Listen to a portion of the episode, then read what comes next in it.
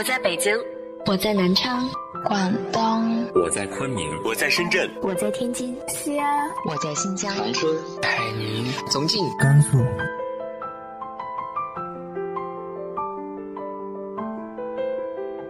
这里是 FM 幺八零八四，昨天的你的现在的未来，我是主播背着吉他的蝙蝠女侠。无论你在哪儿，这里都有我的温暖等你。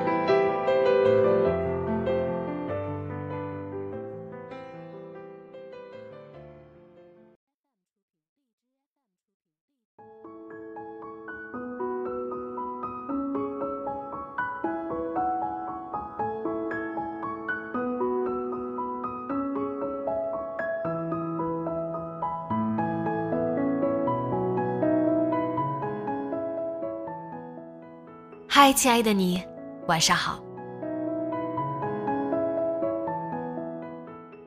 中国的抗疫取得了阶段性的成果，大家都心想，眼看就要胜利了。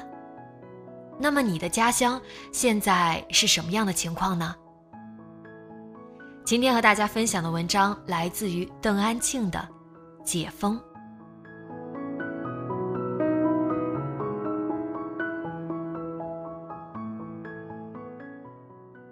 一大早我就起来了，下楼第一件事情是去钱厢房，父亲才起床见我进来，咧嘴笑道：“儿啊，你怎么起那么早呢？”我伸手说：“把你要买的药包装盒给我，我拍个照。”父亲一听就明白了，立马打开床头柜，拿出几个药的包装盒给我。我拿到堂屋来，借着晨光一一拍好照，发给堂哥。另外，按照父亲的嘱咐，列出需要购买的清单：复方雷尼替丁胶囊四盒，诺和针一盒，格列比嗪片三盒，精蛋白生物合成人胰岛素注射液四盒，盐酸雷尼替丁胶囊五瓶。母亲从后门口过来，手里拿着一把刚从菜园摘的生菜，她探头问：“你们在做什么？”我说：“爷的药没了。”那个打胰岛素的诺和针用完了，镇上买不到新的，我就问堂哥能不能买到。他不是在街上吗？来回都方便。母亲瞪了父亲一眼：“你呀，趁着你儿子在屋里，一天到晚让人家花钱。”父亲捏着药盒递过去给母亲看，这些药又不贵，再说针快用完了。母亲继续瞪他。过去说，又是要你儿给你买无糖奶，又是要你儿给你买这个药那个药。见父亲脸色发窘，我起身把母亲往灶屋里推。妈，没事儿，又花不了几个钱，你别说了。母亲没奈何，看我一眼，你呀太宠他了，他就跟个小孩一样，你越娇惯他，他越有事找你。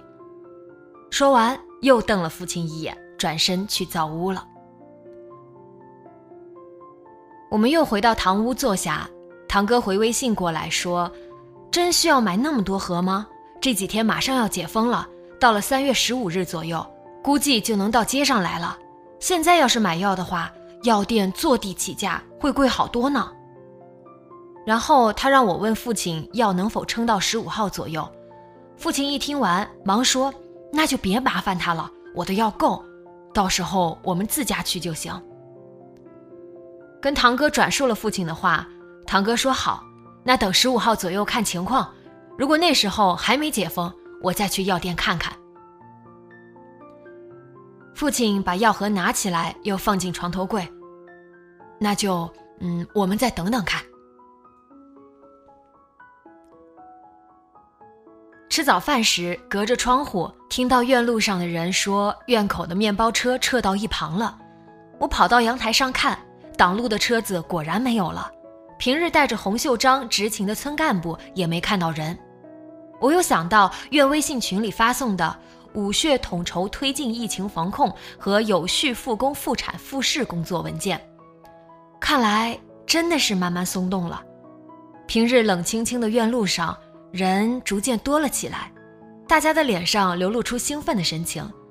他们聚在一起，有人高声说：“我看到铲土机了。”估计去别的院把那堵在路上的土堆铲掉，路上车子也多了。另外一个人点头道：“哎呦，再关下去人都要疯了，天天吃了困，困了吃，坐吃山空，人都胖了十几斤。”大家听完，轰的一笑。我回到自己的房间，开始网上办公。虽说在家里，要做的工作并不会比在北京工作时少。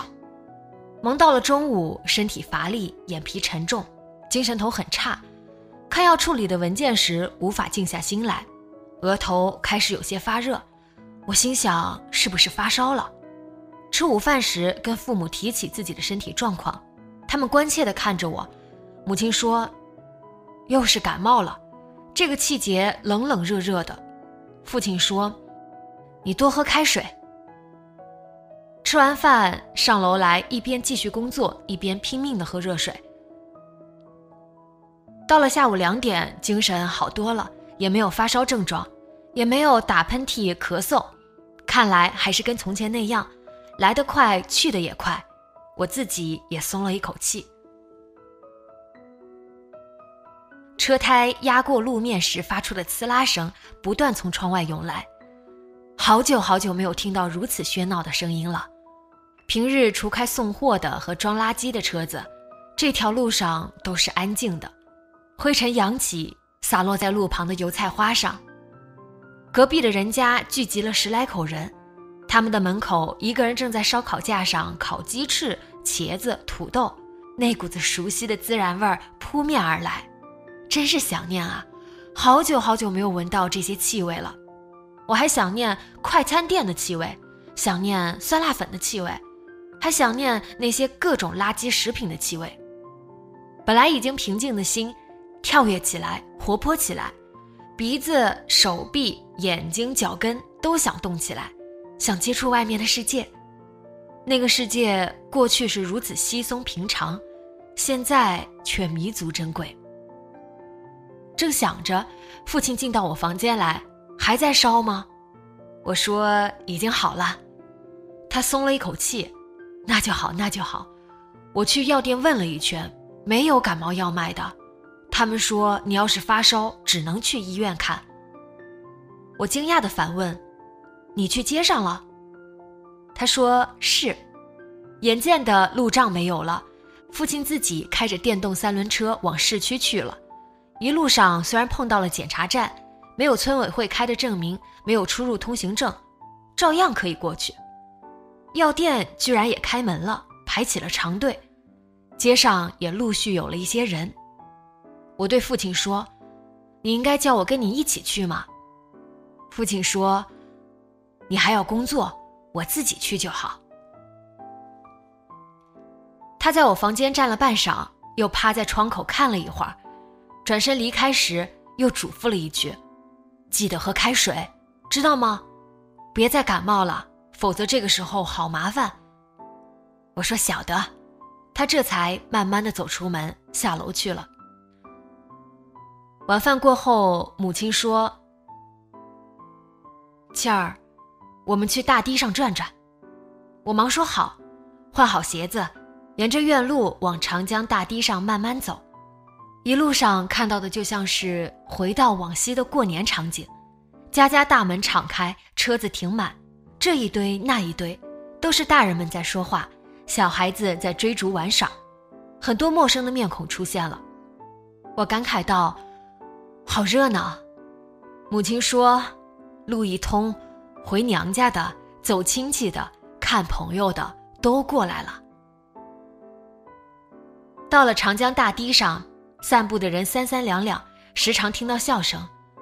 我跟母亲站在坝面上，回头看院，几乎快被四面八方盛开的油菜花包围，黄灿灿、明亮亮，花香随风拂面而来。转头透过防护林，长江对岸零星的亮起了灯火。江水浩浩荡荡，轮船沉默地行驶在水中央。我从未见过如此美的家乡，或者说家乡年年此时都是如此，我却无缘得见。这次见到了，涌上心头的先是喜悦，紧接着却是惆怅。解封了，那离我回北京的日子，估计也不远了。天黑了下来，大家下了堤坝，慢慢往院里走。母亲说：“这真是百年难遇啊。”沈娘撇嘴道：“我看呐，这是千年难遇。这个时候院里几代人都在，你说过去会有吗？我看未来也不会有喽。”说完，大家又是轰的一笑。沈娘又接着说：“到时候人一走，院里又只剩下老人了。”大家说是，各自叹气感慨了一番。进到院里。沿着院路越往里走，人就越少，大家都各自回家了。到了最后，只剩下我跟母亲两个人，因为我们家在院的最后面。热闹都在各自的家中了，路上安静了下来。我挽起母亲的手，母亲看我一眼，问：“明天给你煮点茶叶蛋吃，要吗？”我讶异地说。我又不是明天走。每一次离家，母亲总要煮上十几个茶叶蛋让我带上。我又补了一句：“虽说现在院里解封，但是什么时候能离开湖北还不知道呢。”母亲点头：“那我过段时间再煮。”过了一会儿，母亲又问：“你还有什么想吃的吗？”我笑道。我还没那么快走呢，母亲笑笑，没有再说话。很快，我们就要走到家了。